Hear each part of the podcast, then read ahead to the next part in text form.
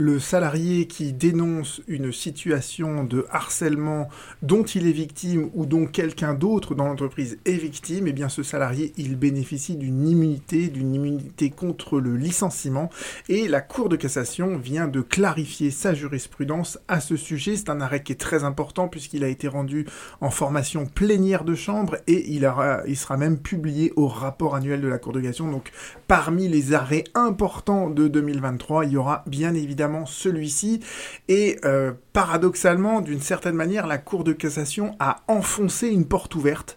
Mais euh, c'est ce que je vais essayer de vous montrer maintenant, c'est que parfois pour enfoncer une porte ouverte, il faut arriver à euh, une certaine sédimentation qui se fait au petit à petit et à la fin de cette sédimentation, ben, tout devient clair, euh, tout devient logique, tout s'agence parfaitement. Donc reprenons justement donc cette sédimentation et cette clarification qui s'opère à la fin. Euh, j'analyse juste donc la jurisprudence, la solution qui a été retenue par la Cour de cassation. La Cour de cassation nous rappelle d'abord que bon, bien évidemment, on ne peut pas être sanctionné euh, pour être victime d'un harcèlement moral, mais également pour avoir témoigné ou pour avoir relaté ces euh, faits de harcèlement. Et évidemment, tout acte qui intervient euh, dans une situation comme celle-ci, euh, c'est un acte qui est nul. Donc si l'employeur il licencie un salarié pour avoir relaté une situation de harcèlement moral, ce licenciement est nul. Et ce que la Cour de cassation a dit dans un premier temps, c'est ce paragraphe-là, ce paragraphe 8, d'accord la solution de la Cour de elle s'articulait autour de trois propositions. D'abord, la Cour de nous dit bah, le salarié qui relate des faits de harcèlement moral ne peut pas être licencié, sauf s'il est de, de, mauvaise foi. Et la Cour de cassation, dans ses arrêts de 2012 à 2015, elle a dit la mauvaise foi, on va l'entendre très strictement, la mauvaise foi, ça ne peut résulter que lorsque le salarié, il avait connaissance de la fausseté des éléments qu'il invoquait. Donc en gros, il prétendait qu'il y avait une situation de harcèlement moral alors qu'il savait pertinemment que c'était faux. Donc dans ce cas-là, il y a mauvaise foi de la part du salarié et dans ces cas-là, il ne bénéficie pas de l'immunité que lui euh, confère le Code du travail. Et euh, dernière chose que la cassation avait rajouté, c'est ce paragraphe-là, c'est ce qu'on appelle le motif obstacle, le motif d'irriment. Si jamais dans la lettre de licenciement, l'employeur licencie le salarié parce qu'il a fait état d'une situation de harcèlement moral, eh bien ce motif-là, il emporte la nullité du licenciement, quoi qu'énonce la lettre de licenciement par ailleurs. On retrouve la même idée par exemple pour l'effet de grève, d'accord? On peut pas licencier un salarié parce qu'il a fait grève, quand bien même il aurait fait les pires atrocités par ailleurs. Eh bien, ce motif dans la lettre de licenciement, il paralyse en fait les, les prérogatives du juge. Le juge ne peut regarder que ce motif-là et il ne peut pas tenir compte du reste. Et euh, ce que la Cour de cassation, ça c'est le premier temps de la raisonnement de la Cour de cassation. La deuxième chose que la Cour de cassation avait précisé, c'est le passage en jaune que je vous fais apparaître ici, c'est que pour pouvoir bénéficier de l'immunité au titre de la situation de harcèlement moral qu'il relate, il faut que le salarié dise bien la situation que je décris, c'est du harcèlement moral. Si le salarié évoque une situation sans dire ça c'est du harcèlement moral, eh bien il ne bénéficie pas, nous disait à l'époque la Cour de cassation, de l'immunité qui est prévue par le Code du travail dans les articles sur le harcèlement moral. Et donc ça c'est le deuxième temps du raisonnement. Et c'est toujours un peu gênant, vous voyez, en droit qui est des formules sacramentelles. Et vous allez voir que la Cour elle va finalement revenir sur cette solution au terme de cette décision. Et pourquoi elle revient sur cette solution qui était critiquable? Pourquoi? Ben, Parce que, en fait, revenons-en à ce que euh, à, la, à, la, situation de l'employeur. L'employeur, je vous ai expliqué, il ne pouvait licencier le salarié qui relatait une situation de harcèlement moral que s'il était de mauvaise foi. Et la Cour de cassation disait, eh bien en fait, cette mauvaise foi, elle n'a pas besoin d'être énoncée dans la lettre de licenciement. Le juge peut parfaitement, le l'employeur peut parfaitement aller devant le juge en disant effectivement dans la lettre de licenciement j'ai licencié le salarié parce qu'il avait relaté une situation de harcèlement moral, mais il l'a fait de mauvaise foi et je vais vous prouver moi euh, employeur devant le juge je vais vous prouver cette mauvaise foi.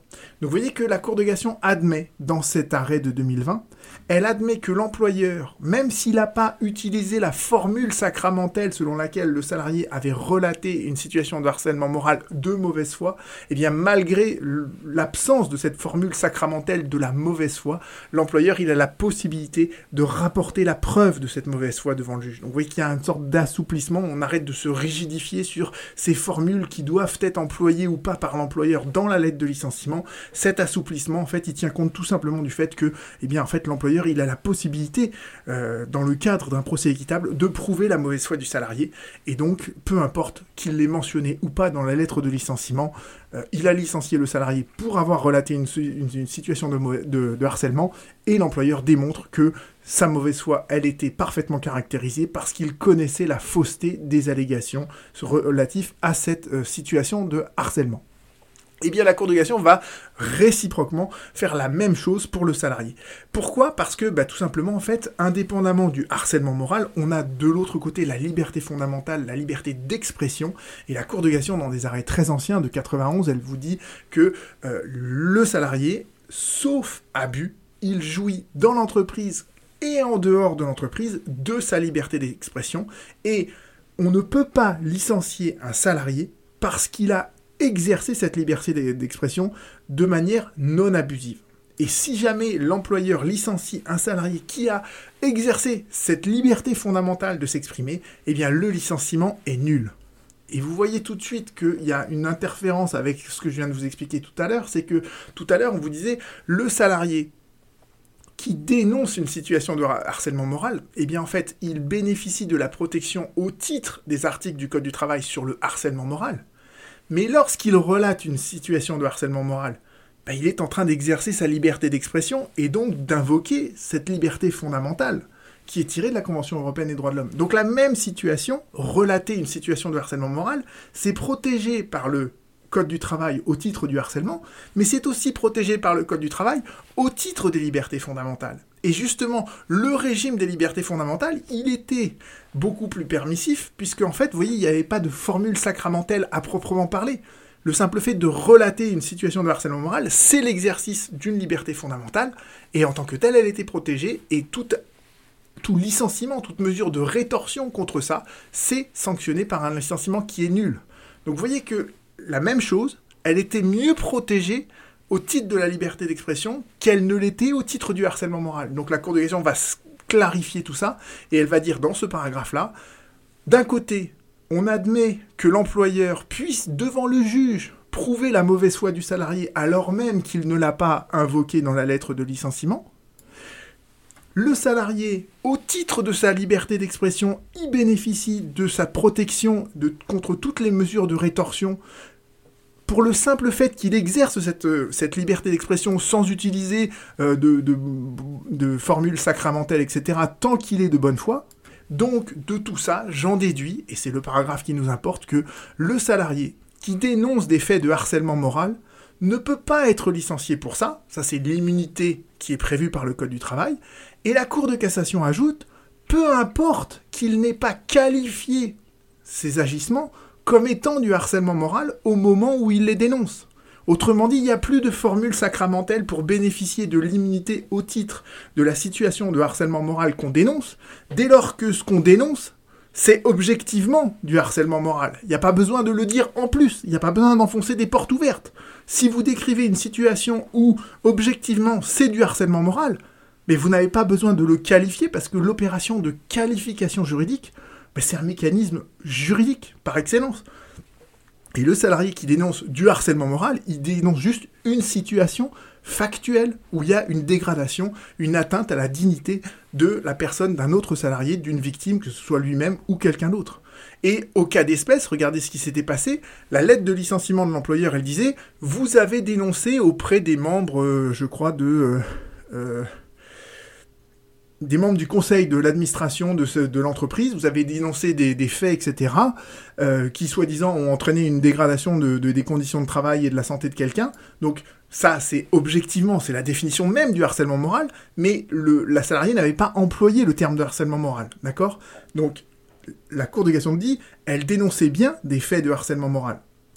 Et la lettre de licenciement, elle a bien, elle reproche bien au salarié d'avoir fait ça Donc en fait, la lettre de licenciement, elle reprochait bien au salarié d'avoir dénoncé des faits de harcèlement moral. Or, la mauvaise foi de la salariée n'a pas été démontrée, donc la salariée, elle bénéficiait de l'immunité au titre du harcèlement moral, de la même manière qu'elle aurait pu bénéficier de cette immunité au titre de la liberté d'expression.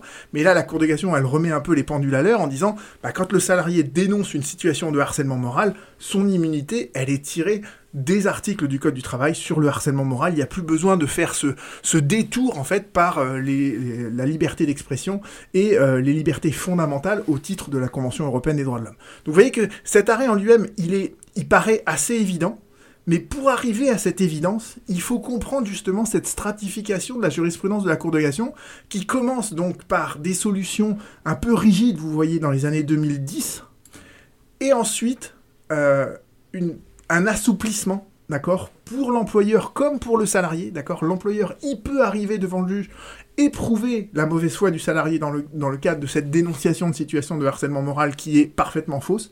Et bah de la même manière, le salarié qui exprime qui relate une situation qui objectivement traduit une situation de harcèlement moral, quand bien même il n'a pas utilisé cette formule sacramentelle parce qu'il ne s'est pas qualifié lui-même juridiquement cette situation, eh bien il a le droit à cette immunité contre les mesures de rétorsion de la part de son employeur. Donc c'est un arrêt qui, qui qui paraît tomber sous le sens, mais euh, voilà, ce sens il devient clair en 2023 et il n'a pu le devenir qu'au regard de toute la jurisprudence antérieure.